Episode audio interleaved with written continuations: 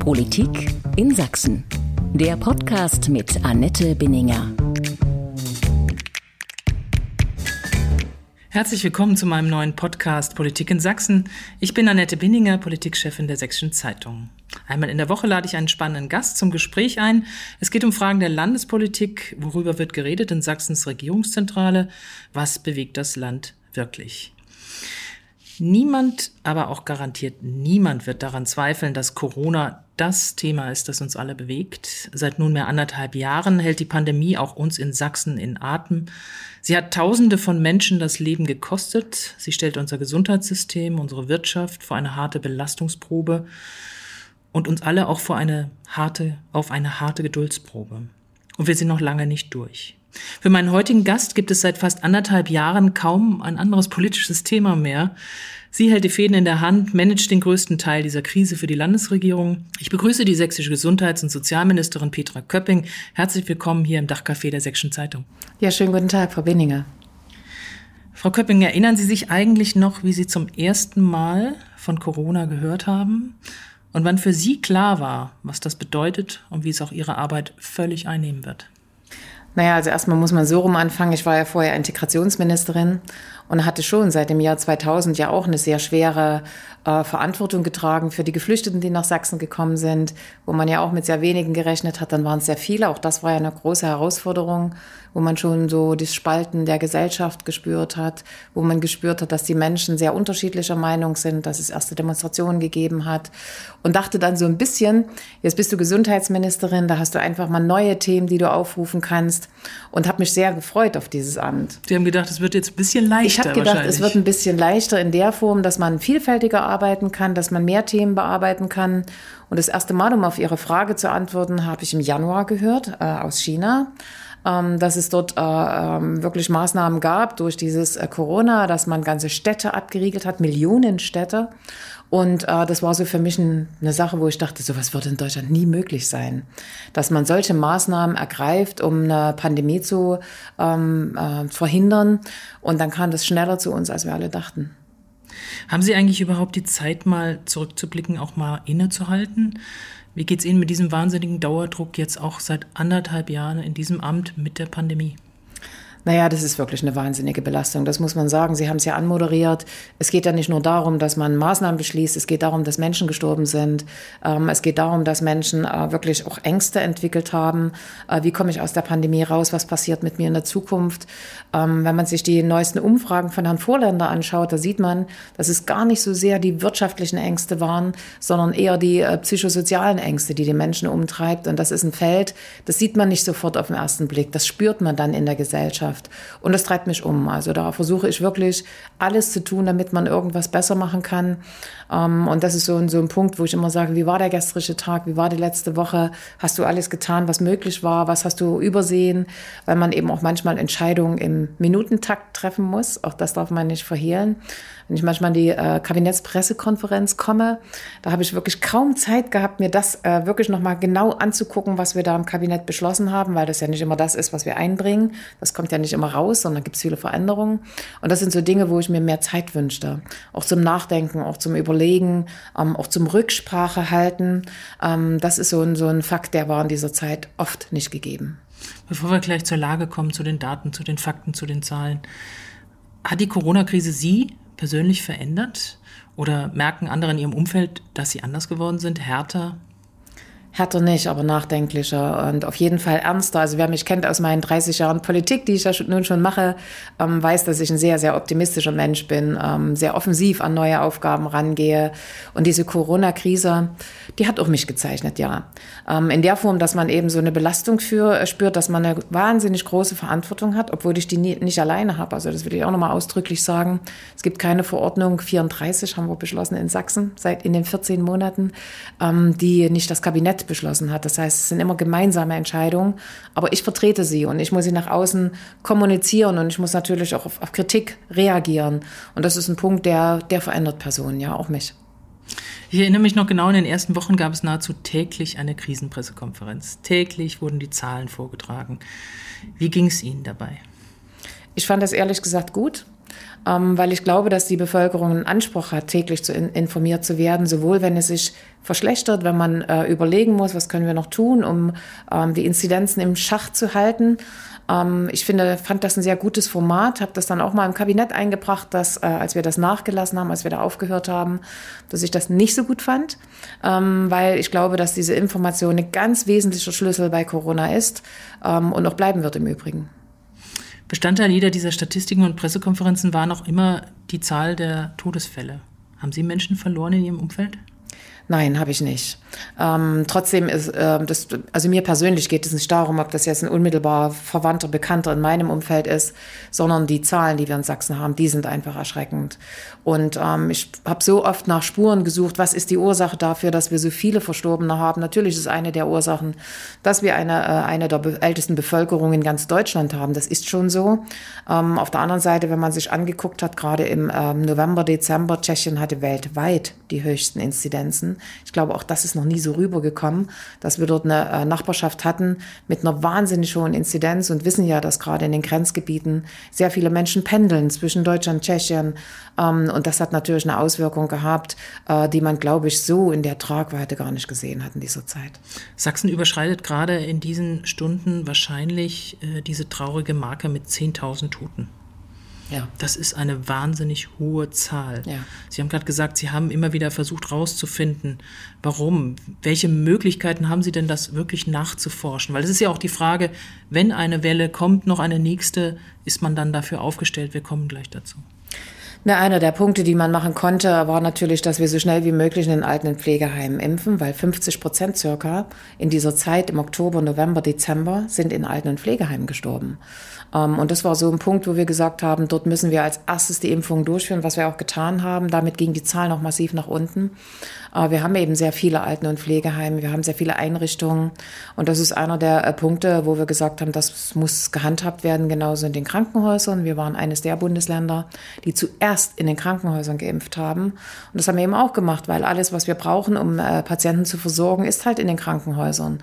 Und wenn dort das Personal selber erkrankt ist oder selber in Quarantäne ist, ähm, dann ist das einfach eine Situation, wo ich nicht behandeln kann. Und deswegen haben wir diese zwei Entscheidungen sehr früh getroffen und sehr schnell getroffen. Und das hat sich auch als richtig erwiesen. Gerade im vergangenen Herbst, Winter waren die Infektionszahlen so rasant angestiegen in Sachsen. Und Sie haben auch immer gesagt, alle Entscheidungen haben wir zusammen getroffen im Kabinett. Deswegen bitte nicht missverstehen, dass ich nur Sie verantwortlich mache. Aber Sie sind die zuständige Ministerin. Im Rückblick gesehen, was ist damals falsch gelaufen? Weil es hat ja möglicherweise mehr Leben gekostet, als es hätte kosten müssen. Ich fange mal so rum an, was war anders als im Frühjahr? Es war anders im Frühjahr, dass wir als äh, Landesregierung selber Entscheidungen getroffen haben. Es fing dann im äh, September an, dass es bundesweite Entscheidungen getroffen worden äh, sind. Und das war ja einer der ersten Maßnahmen, die im Bund getroffen worden ist, was Corona-Schutzverordnung betrifft, wie wir als Länder äh, umzugehen haben. Das sind die Verabredungen der Ministerpräsidenten und der Bundeskanzlerin. Ähm, und das war so ein Eingriff in unsere eigene Entscheidung, wo man vielleicht gesagt hat, gut, wenn bundesweit solche Entscheidungen getroffen werden, treffen wir sie mit. Aber wir hätten viel schneller, mehr reagieren müssen. Das ist so ein Punkt. Wer stand ähm, denn da auf der Bremse? mehrere Faktoren. Ich glaube, das eine ist natürlich auch die Akzeptanz in der Bevölkerung. Der Bund hat doch gesagt, so wird's gemacht. Das darf man nicht äh, äh, verkennen. Das zweite ist, dass wir durchaus immer Regelungsmöglichkeiten haben. Natürlich in den Landkreisen, in den Gebietskörperschaften. Ich weiß, dass ich dem Ministerpräsidenten SMS geschickt habe und gesagt habe, was wollen wir tun? Wir haben in Görlitz, in, in Bautzen, in diesen Landkreisen wahnsinnig hohe ähm, Infektionszahlen und natürlich auch Todeszahlen damit. Äh, wir müssen handeln, die müssen handeln. Ähm, das ist dann nicht passiert in dem Maße, das muss man ganz deutlich sagen. Wir hatten die Landräte teilweise einzeln in den Gesprächen und haben dann das Land natürlich Verordnung verschärft. Dann übrigens auch die schärfste Verordnung, die es in Deutschland gab, also die härteste Verordnung. Und das sind so Punkte, äh, wo ich sage, da hätten wir vielleicht 14 Tage schneller sein können. Da gab es ja eine ein Interview, Aussage des Ministerpräsidenten, die sehr viele sehr schockiert hatte damals in dieser Zeit. Äh, dass, als er gesagt hatte, dass er so richtig verstanden hätte, wie die, schlimm die Lage ist, erst, hätte er erst, als er in den Krankenhäusern äh, zu Besuch gewesen wäre. Tja, ähm, wir haben im, im Kabinett wöchentlich eine Information. Ich mache eine sehr ausführliche Information. Manchmal hatte ich das Gefühl, dass ich nur noch im Kabinett die Einzige bin, die Arbeit, also die äh, Themen setzt. Ich sage das auch mal so deutlich. Ähm, und ich glaube schon, dass die Information, das ist auch nachweislich natürlich da war. Aber es ist immer ein anderes Empfinden und deswegen schränke ich das ein bisschen ein, wenn ich dann plötzlich selber mal in einer Einrichtung war, sehe, wie das Personal am Limit arbeitet, über Wochen, über Monate. Und das ist dann ein anderer Eindruck, als wenn ich das als Bericht höre. Wobei äh, man mich erkennt, ich bin jetzt keine, die Panik macht, aber ich habe sehr deutlich immer gesagt, wo die Schwerpunkte liegen. Was glauben Sie, jetzt mal den Blick nach vorne gerichtet? Ähm, es ist ja so ein bisschen noch so eine unsichere Lage. Wenn ich jetzt mal die Perspektive ganz weit nach vorne richte, wann wird unser Leben wieder ganz normal sein? Das ist ja eigentlich die Frage, die alle beschäftigt. Jetzt auch gerade, wenn die Sommerferien irgendwann losgehen. Also wird es überhaupt mal wieder so normal sein wie früher? Und früher heißt vor der Pandemie. Also ein Teil meines Optimismus behalte ich. und das ist einer der Teile, wo ich glaube, wir werden dann, ähm, relativ gut mit dieser Situation auch mit Corona umgehen können. Das Impfen, das ist ein Glücksfall gewesen, dass das so schnell erfunden wurde, der Impfstoff, dass wir den so schnell einsetzen konnten. Ähm, noch letztes Jahr um diese Zeit haben wir nicht gewusst, dass wir zum Jahresende letztes Jahres beginnen werden mit Impfen. Das vergisst man immer ganz schnell, wenn man über die vielen Probleme spricht. Also insofern bin ich optimistisch, dass das Impfen helfen wird. Äh, man spricht jetzt über die dritte Impfung, über die Boosterimpfung, äh, die nach neun bis zwölf Monaten kommen soll. Das heißt, wir werden September, Oktober wieder beginnen, äh, die dritte Impfung aufzulegen. Und da glaube ich, da hat man einen guten Rhythmus drin. Und insofern bin ich schon Optimismus. Aber es wird durchaus ähm, Aha-Regeln geben, die wir beibehalten sollten. Dazu gehört eben auch, dass ich gerade in der Winterzeit ja, eine Maske bei bestimmten Gelegenheiten tragen sollte. Wir haben ja gemerkt dieses Jahr, dass es kaum eine Grippewelle gegeben hat, also auch für andere Infektionskrankheiten, das ein guter Schutz ist. Und ich glaube, das sind so kleine Dinge im Alltag, wo ich einfach sage, da schütze ich mich selber. Und wir wissen alle, wenn wir im Zug gefahren sind oder im Flugzeug geflogen sind, hinterher hatten wir meistens die Erkältung. Ist nicht immer gleich eine Grippe, aber ähm, das sind so Dinge, wo ich glaube, die sollten wir beibehalten. Genauso, äh, dass man äh, wirklich regelmäßig die Hände wäscht, äh, vielleicht auch desinfiziert. Und solche Dinge, das sind Kleinigkeiten, die uns aber den Alltag auch im Zusammenhang mit Corona erleichtern würden. Für immer beibehalten oder noch ein, zwei Jahre beibehalten? Weil ich fragte ja ganz gezielt, wird es wirklich mal so wie früher, dass man, vielleicht muss man auch lange, werden wir lange brauchen, bis wir das alle wieder aus dem Kopf rausbekommen? Also ich sag mal so, der große Unterschied, den ich sehe, ist einfach, dass wenn jeder ein Impfangebot hat, dann treffe ich auch eigene Entscheidungen für mich. Und deswegen bin ich nicht mehr dafür, dass man dann sagt, Maske tragen ist verpflichtend. Aber ich sage, es ist ein gutes Mittel für mich. Also das ist der Unterschied in der Darstellung. Weil ich glaube, wenn jeder äh, tatsächlich eine Möglichkeit hat, sich zu schützen, äh, dann sollte er die nutzen oder eben auch nicht. Ich bin äh, gegen eine Impfpflicht, das sage ich auch nochmal ausdrücklich. Ähm, aber ich muss dann auch damit leben, dass dann ein Risiko für mich weiter besteht. Und mit dem Risiko muss ich eigenverantwortlich umgehen. Das ist mein Weg. Und deswegen aus meiner Sicht ähm, gibt es einfach Maßnahmen, die sich als sehr positiv entwickelt haben. Auch ich hatte keine Erkältung dieses Jahr, einfach nicht. Äh, und das sind Dinge, die muss ich auch in Zukunft nicht unbedingt haben. Und insofern werde ich bestimmte Dinge beibehalten. Aber sie staatlich zu regeln und zu verordnen, das glaube ich, wird sich ändern. Wie wird der Herbst? Also wir haben ja ganz viele Virologen, die immer wieder Prognosen abgeben und jetzt warten schon einige davor, dass das möglicherweise die vierte Welle doch kommt und das begründen sie vor allen Dingen mit dem Delta-Virus der indischen Variante sozusagen, die ja in Großbritannien bereits über 80 Prozent Anteil hat. Also wir haben es ja auch schon in Dresden, wissen wir, in drei Kindereinrichtungen, also zwei Schulen und einer Kita mit einem Fall jeweils, mit einer ganzen Reihe von Personen, die in Quarantäne sind. Da müssen wir jetzt die nächsten Tage schauen, was dann tatsächlich noch an positiv Getesteten herauskommt. Ähm, das ist das eine. Das andere ist, wir werden wieder einen Anstieg der Inzidenzen haben, aber wir werden auch anders damit umgehen können, äh, weil eben das Impfen da ist, weil wir eben äh, durchaus eine gewisse Immunität erreichen in der Bevölkerung. Es wird also durchaus zwischen 50, 60 Inzidenzen geben die aber nicht einhergehen mit den Maßnahmen, die wir jetzt schließen mussten. Und das ist der Unterschied, den ich, glaube ich, sehe. Ähm, Wenn es wirklich Mutationen gibt, ähm, wo das Impfen nicht anspricht oder ähnliches, das kann ich heute nicht einschätzen. Das kann, glaube ich, niemand. Da wären wir Propheten. Und insofern äh, bin ich trotzdem optimistisch, dass es zwar steigende Zahlen gibt, die aber nicht mit den gleichen ähm, Festlegungen einhergehen werden, wie wir sie bisher kannten. Das, der Impffaktor wird eine wesentliche Rolle spielen als einer der Faktoren, die wir beachten müssen. Aber allein durch den Impfschutz ist Sachsen, sagen Sie, gut vorbereitet auf eine mögliche vierte Welle? Das werden wir sehen. Wir sind momentan bei einem Impfstand von 43 Prozent bei den Erstimpfungen, 28 Prozent bei den Zweitimpfungen. Bei den Zweitimpfungen, da haben wir uns sehr schnell entschieden. Auch das ist eine Maßnahme aufgrund der vielen Verstorbenen, die wir in Sachsen haben, dass wir gerade in den Pflegeeinrichtungen schnell die zweite Impfung machen wollten, also nach drei Wochen bei BioNTech, äh, weil wir gesagt haben, der volle Impfschutz ist eben erst da nach der zweiten Impfung. Und gerade in der Gruppe haben wir nach der ersten Impfung gemerkt, dass es nach wie vor Ausbrüche gibt in Pflegeheimen. Natürlich mit weniger schweren Krankheitsverläufen, mit weniger Verstorbenen, aber immer noch. Und das ist nach der zweiten Impfung nochmal eine Nummer besser.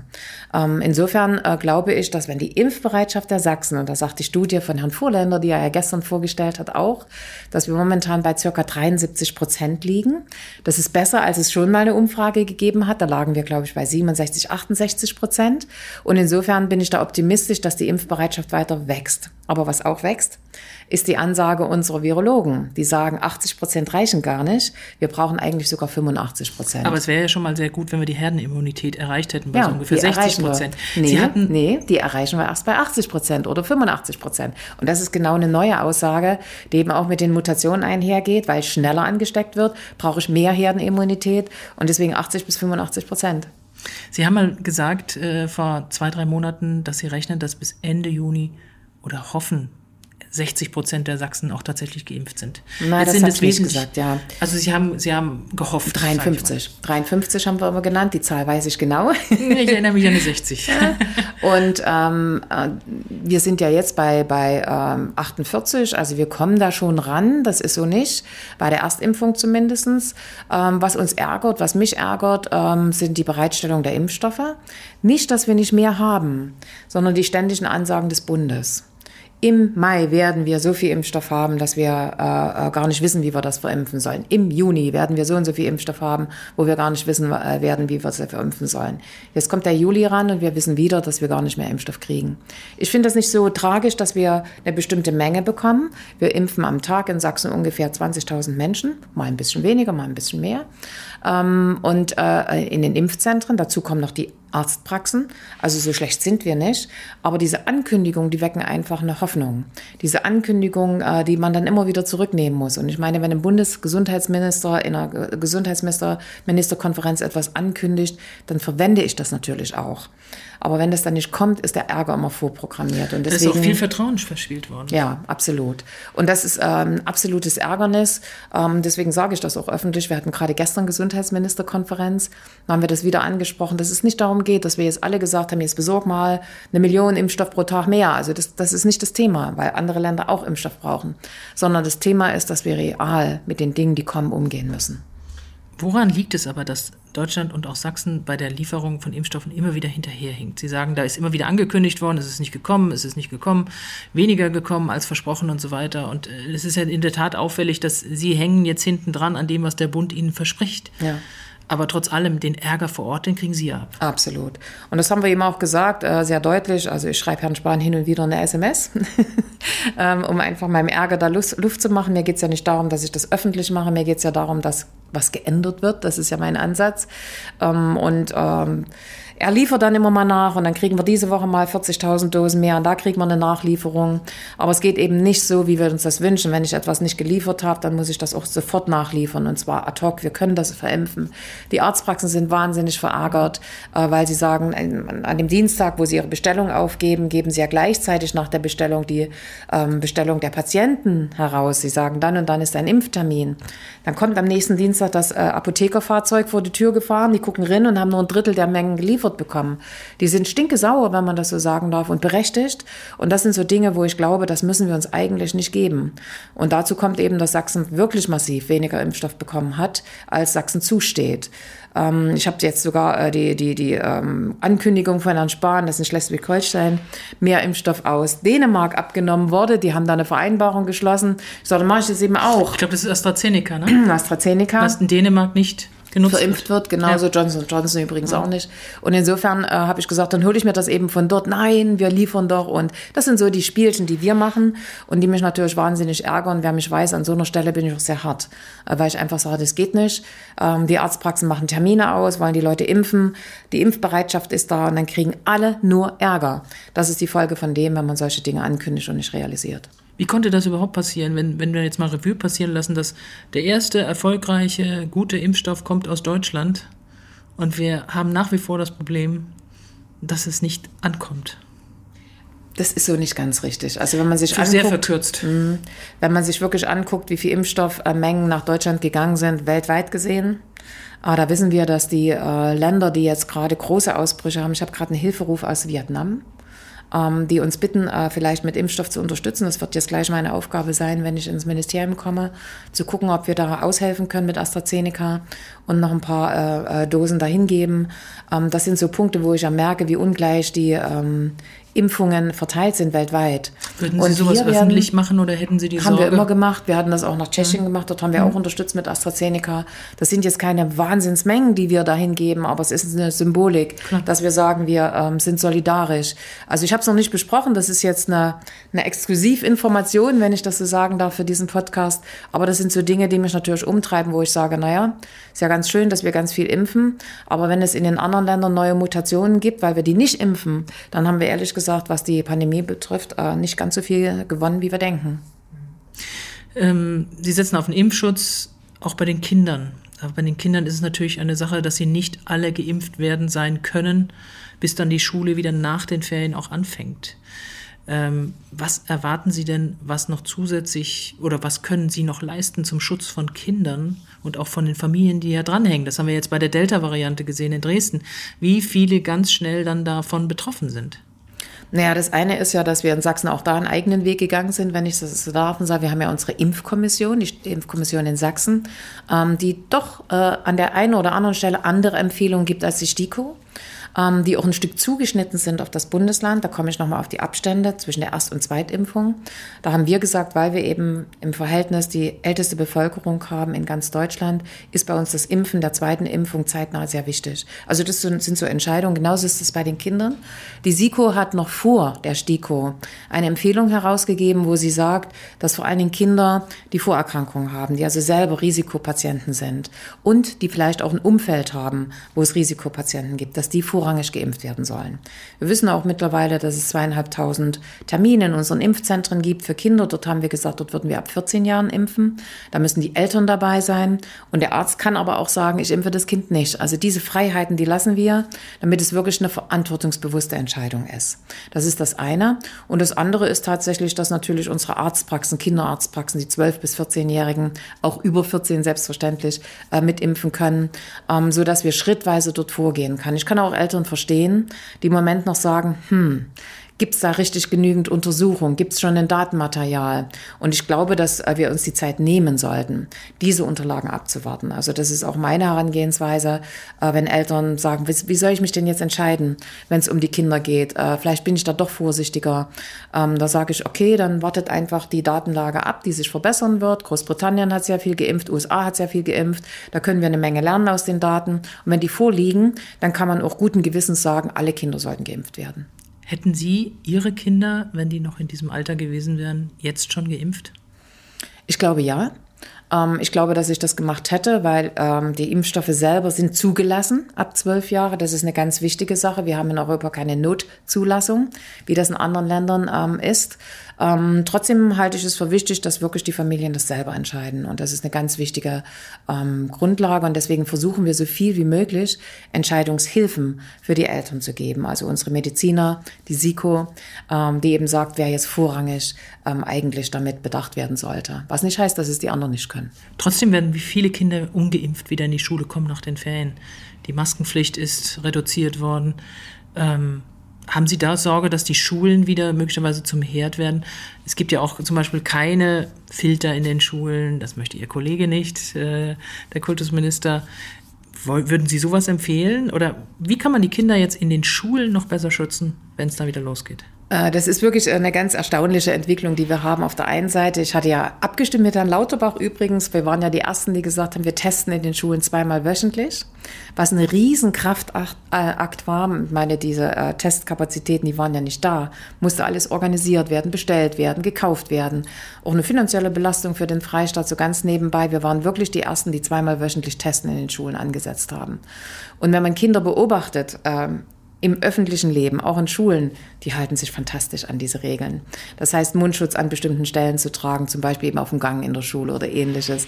Und das finde ich eine großartige Leistung. Dieses Testen sollten wir natürlich auch in den äh, Herbstmonaten ähm, beibehalten. Das ist eine der Maßnahmen, wo man sehr schnell herausfiltern kann, ob es in den Schulen einzelne Fälle gibt, wo es eben positive äh, äh Erkenntnisse gibt. Das ist das eine. Das zweite ist, es werden durchaus auch im August natürlich Angebote sein für das Impfen auch für Kinder. Und ich hoffe tatsächlich, dass wir in wenigen Wochen mehr Erkenntnisse haben durch die STIKO und durch die SIKO, was die Datenlagen betrifft, so dass die Eltern noch ein Stück weit mehr Sicherheit haben.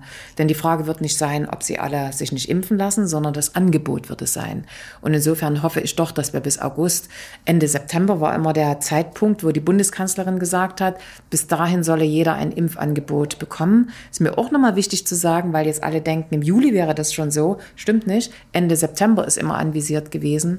Und das gilt eben dann auch für die Kinder. Und wenn es die Möglichkeiten gibt, werden wir gerne auch Angebote machen in Sachsen, dass man zusätzlich äh, ähm, einen Impftag für Kinder einführt oder ähnliches. Mir wäre es immer am liebsten in den Arztpraxen, das sage ich auch dazu, weil Fachleute gehören dazu, dann haben die Eltern mehr Sicherheit. Äh, aber auch in den Impfzentren impfen ja Ärzte und auch dort sind Kinderärzte vor Ort. Insofern kann auch dort eine konzentrierte Aktion zum Beispiel gemacht werden mit Kinderärzten. Das werden wir uns überlegen, wenn wir genügend Impfstoff haben. Und natürlich die Datenlagen anders sind. Filter in Schulen, Luftfilter, da macht zum Beispiel Bayern eine große Offensive, um da auch sozusagen dort etwas äh, hinzustellen. Würden Sie ja. sich das wünschen oder eher nicht? Ja, aber es müssen die richtigen sein. Und das ist immer diese Einschränkung, die ich mache. Wir haben auch eine Zuarbeit unserer Landesuntersuchungsanstalt. Natürlich habe ich die Frage gestellt, macht es Sinn, in die Schulen Filter einzubauen? Und die sagen, wenn es nur der einfache Filter ist, den man auf den Boden stellt, dann nicht. Also das ist keine Lösung. Da macht man manchmal auch ein bisschen was den Leuten vor. Wenn man sagt, wir kaufen jetzt für jedes Klassenzimmer für 200 Euro so einen Filter und dann ist alles gut. Das stimmt nicht. Und insofern äh, muss man das wirklich ähm, untersuchen lassen, wissenschaftlich untersuchen lassen. Was ist da eine geeignete Lösung? Geht sie auch für alle Schulen? Also insofern äh, ist das noch so ein Weg, den man gehen muss. Da könnte man aber die Sommermonate wirklich nutzen. Was muss sonst noch geschehen, um uns für die vierte Welle, das klingt jetzt fast ein bisschen zynisch, fit zu machen? Naja, also das Impfen, äh, es bleibt äh, eine wichtige Grundlage, aber eben auch, dass wir tatsächlich diese Hygienekonzepte, die wir ja nun seit einem Jahr probieren, die die Gastronomie gemacht hat, die die Tourismuseinrichtungen gemacht haben, dass wir uns an diese Hygienekonzepte ein Stück weit gewöhnen. Das heißt nicht in jedem Fall, dass ich nur an, am Tisch mit zwei Leuten sitzen darf, das ist nicht das, was ich meine, aber dass man Abstand hält schon. Und das sind so Grundlagen, wo ich sage, die werden wir auch für den Herbst und Winter brauchen. Das ist nicht kompliziert, das ist machbar ähm, und insofern hoffe ich, dass wir diese Regeln, die jetzt so in Fleisch und Blut übergehen, dass wir dann im Herbst schnell wieder einsetzen können und nicht das Gefühl entsteht, ähm, dass man sagt, wir hatten jetzt im Sommer eine leichte Zeit, hatten wir auch letzten Sommer übrigens, und ähm, dann äh, plötzlich geht un unerwartet alles wieder los, sondern dass wir wissen, es gibt so eine Art Luftholen, wie man so schön sagt. Da wollen wir auch alles für tun, weil unsere Maßnahmen auch immer verhältnismäßig sein müssen. Man kann nicht einfach was äh, festlegen, wo man sagt, ähm, das entspricht gar nicht der realistischen Lage im Vogtland haben wir ja zum Beispiel eine Inzidenz von 1,8, manchmal 2. Also insofern äh, müssen wir auch diesen Lagen uns angemessen verhalten, aber wir dürfen es nicht vergessen. Mhm. Wie gehen Sie damit um oder was raten Sie Leuten, die von sich sagen, ich lasse mich auf keinen Fall impfen? Ist deren eigene Entscheidung und nochmal. Aber hat ja auch Auswirkungen für die, die mit Ihnen, sagen wir mal, in einem Großraum zusammenarbeiten oder in einem Restaurant sitzen künftig mal. Ja, ähm, ich war neulich in einem Kindergarten. Ich mache es mal von dem Beispiel her. Und da habe ich so die Frage gestellt, wer von den Erzieherinnen und Erziehern ist denn schon geimpft? Und da war so ein bisschen ein betretenes Schweigen. Ähm, was ich nicht weiß, ob es jetzt fast alle waren, nur nicht sagen wollten oder ob es eher weniger. Man kann sich das jetzt selber überlegen. Ähm, und dann habe ich gesagt, es wird im Herbst vielleicht so sein, dass ich in einer Kindertagesstätte, wo eben 80 Prozent oder 85 Prozent der Belegschaft geimpft ist, anders umgehen kann, wenn es Ausbrüche gibt, als in einer Kita, wo eben, eben nur 30 Prozent geimpft sind. Und das ist so die Frage, die eben steht. Und deswegen erarbeitet das RKI auch gerade Standards, was äh, welchen Impfschutz ich brauche, um bestimmte Maßnahmen eben nicht durchzuführen. Ich glaube, wenn eine gewisse Grundimmunität da ist, ich verwende das Wort Herdenimmunität ehrlich gesagt nicht so gerne. Klingt nach Schafsherde. Äh, ja, ja. Schutzimmunität würde ich ja, vielleicht sagen. Ja. Mhm. Ähm, da ist, dann äh, glaube ich, äh, kann man durchaus auch äh, tolerieren und äh, damit umgehen, wenn Menschen sich nicht impfen lassen. Es gibt ja auch Menschen, die können das aus gesundheitlichen Gründen nicht. Da bin ich immer ein Typ, die sagt, man darf dort keine Benachteiligung aussprechen. Ähm, Allerdings, wenn es eben in solchen Einrichtungen, wie ich es gerade erwähnt habe, so eine große ähm, Nichtbereitschaft gibt, kann das Konsequenzen haben. Und das müssen dann die, muss dann die Einrichtung ihren, den Eltern erklären. Und äh, das sind so Punkte, wo ich einfach sage, ein gewisser Schutz ist bestimmt in bestimmten Bereichen notwendig. Und da werden wir auch entsprechende unterschiedliche Regelungen haben. Mhm. Die Kosten. Wir kommen jetzt mal auf die Kosten von dieser Corona-Krise. Und äh, die sind ja immens, die jetzt hier zusammengelaufen sind in, in den vergangenen Monaten. Und die werden auch in wenigen Jahren schon geballt auf die nächste und übernächste Generation irgendwie in irgendeiner Form zurückfallen werden, zukommen. Und man fragt sich schon, oder viele fragen sich, wer hat da eigentlich wo auch mitverdient? Ähm, bei den Masken. Ich denke an viele überteuerte Angebote, auch in den Apotheken. Es wird auch kritisiert, jetzt die 18 Euro zu verlangen für die Umschreibung eines äh, auf einen digitalen Impfpass und oder die Ärzte, die 150 Euro pro Stunde fürs Impf Impfzentrum bekommen oder auch äh, in den Krankenhäusern. Da komme ich gleich noch mal drauf. Mhm. Ähm, ballt sich da bei Ihnen manchmal so ein bisschen die Faust, wenn Sie diese Zahlen und auch diese Rechnungen und das Mitverdienen so sehen und miterlebt haben? Naja, bei den Abrechnungen, die der Bund macht, schon manchmal. Also das sage ich ehrlich, äh, das sind schon, wo ich sage, wie haben Sie denn das berechnet? Ne? Was meinen Sie zum Beispiel konkret? Die Apotheken, ja. Also wir haben bei der ähm, Erfassung der, der ähm, digitalen Impfnachweise oder bei der Ausstellung der digitalen Impfnachweise im Moment die Situation, dass die Apotheken einen Preis bekommen, die Arztpraxen einen Preis bekommen und wir in den Impfzentrum äh, zwei Euro ausgeben. Also insofern ist das eine sehr unterschiedliche Gemengelage.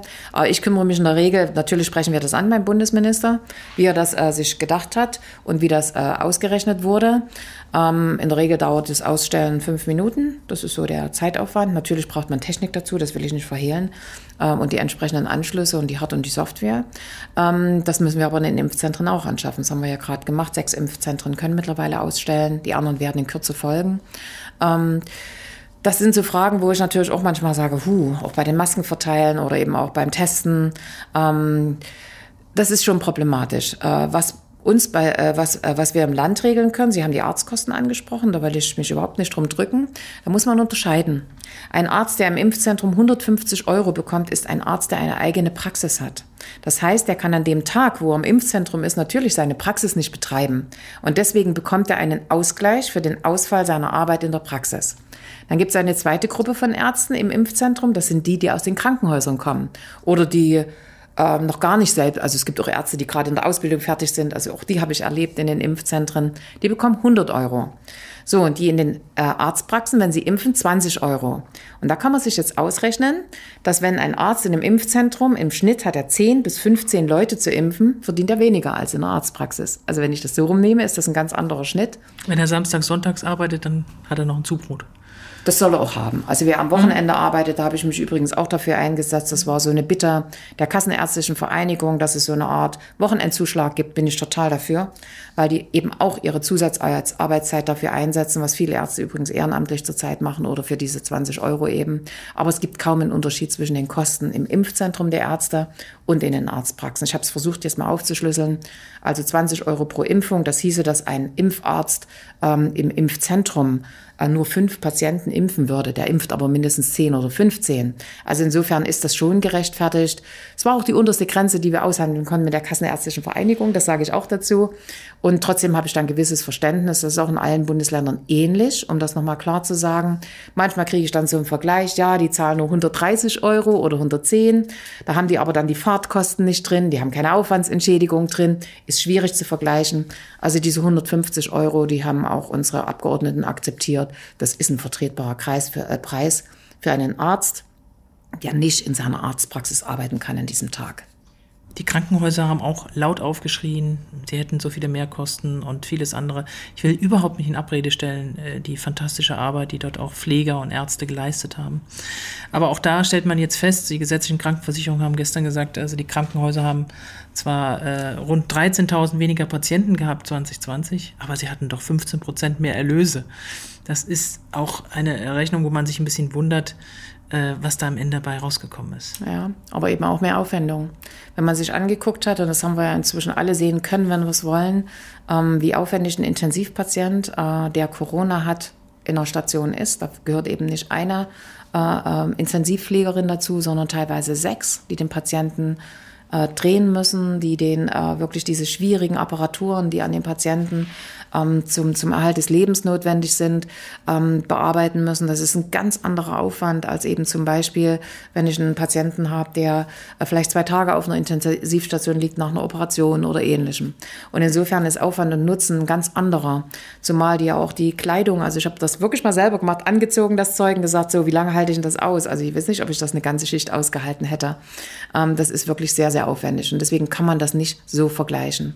Äh, wir haben mit unseren Krankenhäusern, das ist jetzt mein Dankeschön-Blog, den will ich auch unbedingt setzen, sowohl an unsere Pflegekräfte in den Krankenhäusern, an die Ärztinnen und Ärzte, als auch in den Pflegeeinrichtungen selber, die genauso mit zusätzlichen Belastungen umgehen mussten und natürlich an die Arztpraxen und Impfzentren. Ich will keinen vergessen und das ist nicht nur so dahergesagt, sondern das ist mir wirklich sehr wichtig, weil die haben teilweise bis ans Limit gearbeitet. Die haben keinen Urlaub genommen, die haben kein Wochenende genommen. Ich habe mit den Ärzten gesprochen, die haben manchmal, wenn sie über ihre Arbeit berichtet haben, wirklich geweint weil die so fertig waren. Und das ähm, finde ich, wenn man das jetzt nur auf eine finanzielle Geschichte reduziert, ist das der falsche Ansatz. Aber trotzdem tauchen ja auch Fragezeichen auf, die man einfach mal auch besprechen muss. Also auch dieser Skandal um die Intensivbettenberechnung. Mhm. Da hat Spahn öffentlich gesagt, es sei Aufgabe der Länder, die Abrechnung bettenscharf zu untersuchen. Wunderbares Wort. Haben Krankenhäuser in Sachsen die Meldung überprüfbar und wahrheitsgetreu gemeldet? Also wir haben in Sachsen ähm, eine besondere Situation, dass wir diese drei Krankenhauscluster gebildet haben. Und das Thema Intensivbetten, das war für uns von Anfang an ein sehr wichtiges, dass wir gesagt haben, wir schaffen ja kein Bett an äh, ohne das entsprechende Pflegepersonal. Oder, und das haben die Krankenhäuser auch gemacht in der Zeit, dass sie in der Zeit Pflegepersonal, die an diesen Intensivbetten arbeiten können, einschließlich der Beatmungsgeräte, auch wirklich arbeiten können. Da hat es eine Sonderqualifikation gegeben, da hat Zusatzqualifikationen gegeben. Das heißt, wir haben nicht nur gesagt, bestellt mal Betten, sondern wir haben auch gesagt, könnt ihr die denn auch versorgen? Also diesen Zusammenhang haben wir von Anfang an hergestellt und wir haben natürlich auch stichprobenartig Kontrollen durchgeführt. Nun können wir das nicht flächendeckend, aber stichprobenartig haben wir das gemacht und ich kann zumindest sagen, ich habe es gestern extra nochmal nachgefragt, auch aufgrund der medialen Lage. Wir haben im Moment keinen uns bekannten Fall, wo es in irgendeiner Form zu Unregelmäßigkeiten kommt. Und wenn wir Nachfragen haben, wird es kontrolliert. Das ist im Moment der Stand. Ich kann auch nicht für alle die Hand ins Feuer legen, das sage ich immer so deutlich. Aber wir haben unser Bestes, was man tun kann, was die Kontrolle, was die Informationen betrifft, was auch den Zusammenhang betrifft. Ähm, den haben wir hergestellt und ich hoffe, dass wir äh, solche ähm, Vorkommnisse in Sachsen nicht haben. Warum tauchen die, tauchen die angeblich neu geschaffenen Bettenplätze nicht im Divis-Register auf? Das ist wirklich eine Verwirrnis. Die Frage habe ich ja. auch oft gestellt. Und wir haben in Sachsen, wir haben ja ein eigenes also eine mhm. eigene Meldestatistik über dieses Cluster. Da haben wir eine Leitstelle eingestellt. Und dort rechnen wir nur die Corona-Betten nur die Corona-Intensivbetten. Und deswegen gibt es dort eine andere Zahl als zum Beispiel in der Divi, die alle Intensivbetten erfassen. Das ist eine, eine Stelle, ich glaube, die ist auch relativ gut zu erklären, weil wir in unserer Corona-Schutzverordnung zwei Faktoren drin haben, die andere Bundesländer nicht haben. Das eine ist die Belegung mit Corona-Patienten auf Normalstation. Auch das ist ja anders, als wenn ich eine normale Station habe, um es nochmal zu erklären. Das sind abgeschlossene Stationen, weil ich ja dort den Infektionsschutz beachten muss. Das heißt, da kann ich nicht den einen Patienten neben den anderen legen, sondern es kann, muss eben eine richtig abgeschlossene äh, Station sein, die natürlich auch zusätzlichen Personalaufwand hat, weil das Personal, was dort arbeitet, eben nicht ohne weiteres mal schnell rü rüberschlüpfen kann in die andere Station, logischerweise. Und genauso ist es bei den Intensivstationen. Ähm, dort haben wir auch eine Bettenkapazitätsgröße eingearbeitet. Das heißt, wir haben bei den Normalstationen 1300 Betten. Das ist ein Vorwarnsystem. Wenn die mit Corona-Patienten belegt sind, bedeutet das, dass 14 Tage später eine Überlastung des Gesundheitssystems passieren würde. Hätten wir dieses Warnsystem im Herbst, Winter gehabt, wäre ja. die Katastrophe nicht passiert. Ne? Ja, die Katastrophe, das kann man so nicht also sagen. Also es wären wahrscheinlich wesentlich früher eingegriffen worden. Weiß ich auch nicht, weil wir noch nicht genau wussten, wo sich das hin entwickelt, auch was Intensivkapazitäten wird. Es kann jetzt sein, dass durch das Impfen zwar die Inzidenzen hoch sind, aber die Betten viel später erst genutzt werden müssen. Wir wissen jetzt ungefähr. Ich meine, das wir, auf den vergangenen Herbst-Winter bezogen. Dass wir bei 250, einer Inzidenz von 200 bis 250 anfangen müssen zu reagieren. Dann sind die Intensivbetten beziehungsweise die Normalbetten in dem Standard, wo es eine Vorwarnung geben kann. Also das ist äh, der Stand. Habe aber auch oft nachgefragt, wir hatten ja da eine Inzidenz von 450, ähm, ob man noch verhindert hätte können, dass äh, auch in die Altenheime die Einbrüche sind. gibt mittlerweile auch deutschlandweite Studien, die sagen, das hätten sie nicht mehr verhindern können. Dann hätten sie quasi das Personal und die Bewohnerinnen und Bewohner wie in einem Gefängniskontrakt äh, einsperren müssen. Niemand kommt raus, niemand kommt rein. Das geht nicht mit Personal. Die sind natürlich draußen, die sind natürlich in ihren Familien und so weiter und so fort. Also das hätte man dort, das sagt auch nochmal eine Studie, das war mir wichtig. Wir untersuchen das übrigens selber auch nochmal, ähm, nicht verhindern können an der Stelle mehr, wenn das so hoch ist. Aber dieses Aber hätte, hätte beschäftigt Sie schon. Ja, absolut, absolut. Also ich will da schon wissen, ob man Fehler gemacht hat, ob man äh, Versäumnisse gehabt hat. Ähm, das wird aber, jetzt aufgearbeitet, auch bei Ihnen im Haus? Na, wir haben eine, wir haben eine Studie beauftragt, ja, wo man das genau nochmal untersucht, warum es da eine unterschiedliche Variante gibt. Es gibt auch eine Auffälligkeit, ähm, dass man nicht ganz genau weiß, ob alle äh, Verstorbenen an und mit Corona äh, gleichermaßen erfasst worden sind wie anderen Bundesländer. Da gibt es auch Unterschiede. Da gibt es zwar eine Vorgabe, aber keine Standards. Ähm, wenn jemand vor vier Wochen positiv war und dann verstirbt vier Wochen später, ist das dann noch mit und an Corona? Also es sind so äh, auch Unwägbarkeiten. Ich würde das nicht so einfach nackig stehen lassen. Ähm, also insofern prüfen wir das natürlich nach, um natürlich auch zu gucken, äh, was können wir für die Zukunft besser machen. Ähm, das ist äh, so ein Punkt, der ja ganz wichtig ist. Aber nochmal, um auf die Betten zu kommen, ähm, dieses Warnsystem, das ist eben notwendig, damit ich genau reagieren kann. Aber es würde mir nicht reichen. In unserer Corona-Schutzverordnung haben wir auch die Inzidenzgrenze von 100 wieder eingezogen. Die würde ich jetzt bei der Bettenkapazität noch nicht brauchen weil sie da einfach noch nicht in Kraft tritt, sondern viel später. Und trotzdem haben wir gesagt, wir müssen frühzeitig reagieren können. Stichwort Krisenmanagement. Sie haben da schon ein bisschen durchblicken lassen und das war eigentlich auch immer wieder mal im vergangenen Jahr zu spüren an der einen oder anderen Stelle. Aber sie haben sehr diskret das Ganze behandelt, aber doch auch manchmal blicken lassen, dass sie sich da oft ziemlich allein gefühlt haben. Man merkt es auch, fast jeden Dienstag sitzt Petra Köpping in der Kabinettspressekonferenz ja. und wird von allen Seiten gelöchert, befragt. Bei manchen Ministern fragt man sich, äh, was sie gerade tun. Aber das ist meine Anmerkung. Ähm, wie lief das Krisenmanagement dieser Landesregierung hinter den Kulissen? Also ich glaube, äh, es gibt unterschiedliche Phasen. Ähm, die erste Phase, das ist äh, zu Beginn der Krise, habe ich das als sehr gut empfunden.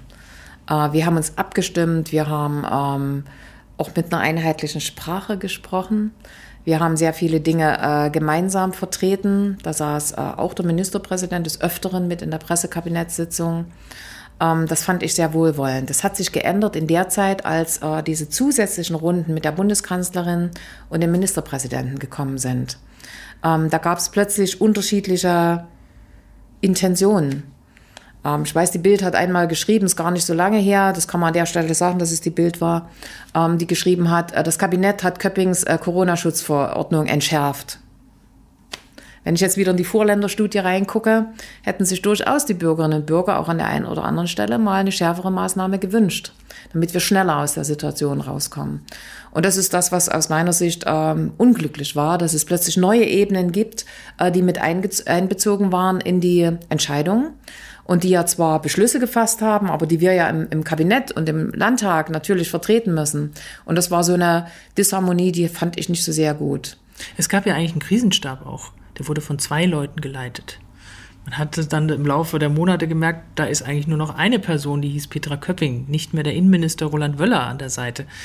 Ähm, hat sich das alles so aufgelöst und dann, ich meine, das ist ja auch ein Thema, mit dem sehr viel Ärger, sehr viel ähm, Kritik in der Öffentlichkeit einhergeht und sie sind ja quasi Bu-Mann, Bu Bu-Frau, Schrägstrich. Ähm, warum hat man sie doch damit so allein gelassen? Naja, welcher, welcher Minister will denn schon mit unangenehmen Themen immer äh, konfrontiert werden? Das kann man ja mal so Aber fragen. Sie haben es auch nicht geschafft, da jemanden in die Pflicht zu nehmen.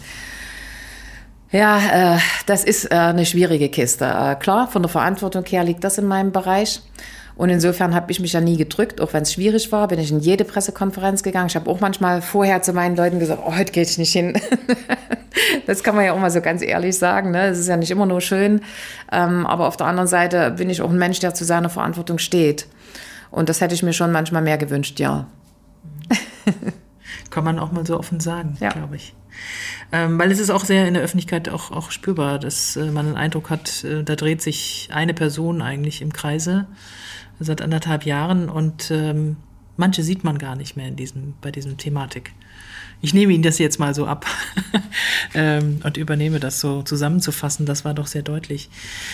Ähm, alleingelassen, ja, Sie sind da ziemlich alleine in die, in die Front reingegangen und sie haben auch, glaube ich, naja, gut, den Ärger in der Gesellschaft, die haben alle abgekriegt. Aber ich kann mir vorstellen, Hauptzielscheibe ist Petra Köpping. Absolut. Mit jeder Corona-Schutzverordnung, mit jeder Regelung, mit jedem einzelnen Satz. Es kommt alles aus ihrem Ministerium. Ähm, was macht denn das mit einem, wenn man permanent angefeindet wird?